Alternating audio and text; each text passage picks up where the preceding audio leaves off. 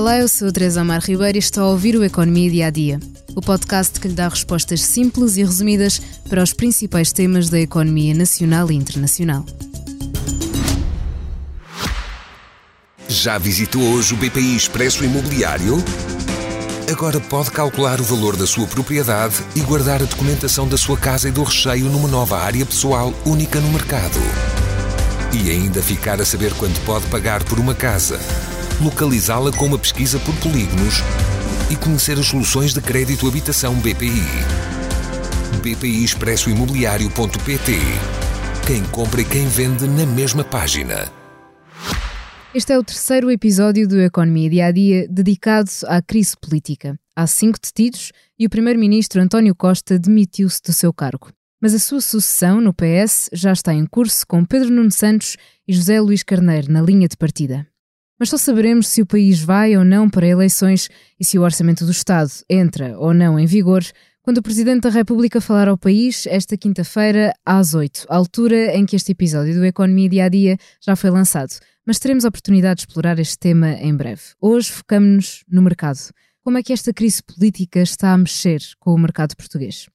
No dia da demissão de António Costa, a Bolsa de Lisboa caiu, já que todas as empresas fecharam a perder mais de 1%.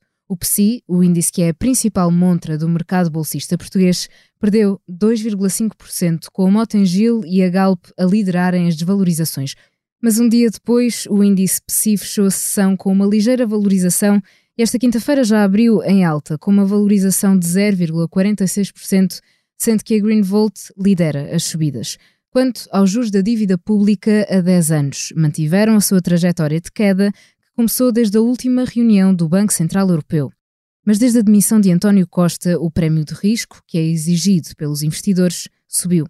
O rating de Portugal, uma avaliação de risco de crédito, já sofreu melhorias este ano. Agora está em foco por causa da crise política. Duas das agências de notação, a DBRS canadiana e a Standard Poor's, já consideraram que a demissão não representa, para já, riscos para a notação da dívida portuguesa. Todas as formas, a ameaça poderá vir se a situação depois desta crise política levar a um desvio do longo historial de prudência orçamental de Portugal após 2014 e desacelerar a redução da dívida pública, segundo um relatório da S&P.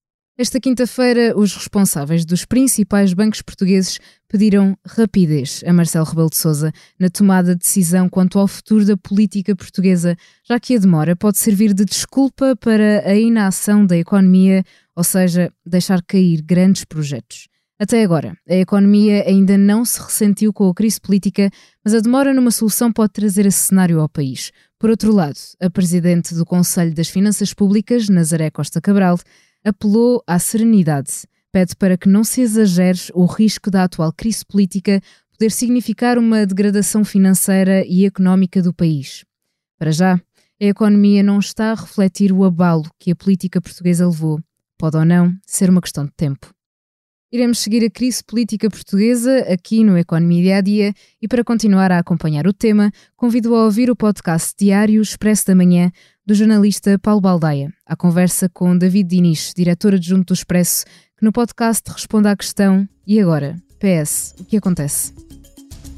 Obrigada por estar desse lado. Se tem questões ou dúvidas que gostaria de ver explicadas no Economia Dia a Dia, envie um e-mail para tearribeiros.express.empresa.pt. Voltamos amanhã com mais novidades económicas.